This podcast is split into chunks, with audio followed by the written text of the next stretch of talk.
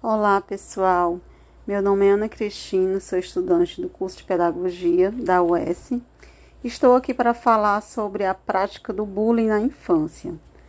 É, esse tema é de suma importância é, é, no curso de Pedagogia, pois ele irá nos alertar sobre essa prática que vem sendo tão combatida, mas que persiste tanto dentro das escolas né, brasileiras, dentro do, dos grupos entre estudantes, e vem resultando em péssimas consequências para aqueles que são vítimas dessa agressão. Mas o que é o bullying?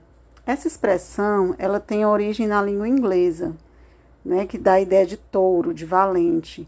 E aqui no Brasil, ela vem, ela nos é apresentada como intimidação, como aterrorizar alguém, maltratar. Então, o bullying ele se caracteriza com essas atitudes agressivas, repetitivas. E o agressor, como nos apresenta Fante, ele sente-se superior aos demais. Geralmente, o agressor tem tendência de liderança e ele acredita que está acima da lei. Então, assim, ele não tem o certo temor de estar tá fazendo a agressão com o outro, com a vítima, né? Com que ele julga ser mais fraco que ele. Eu acredito que o bullying, mesmo sendo combatido nas escolas, entre educadores, né?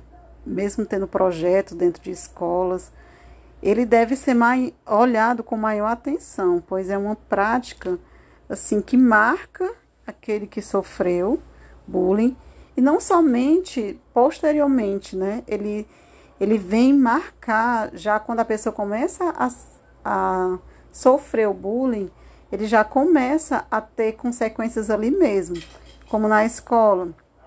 O rendimento escolar dele baixa, ele se torna uma pessoa insegura, se torna uma criança triste, um aluno triste, né? Sem o desejo de frequentar a escola, sem o desejo de, de ter um relacionamento amigável com todos os colegas. Ele vai se sentir aquela pessoa frágil diante do grupo.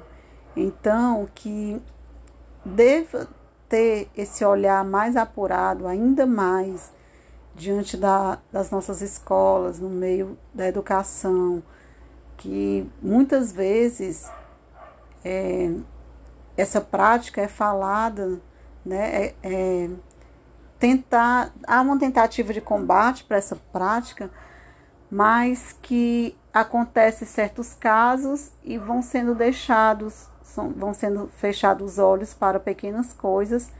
Quando se vai notar algo já está além, já trouxe consequências, né?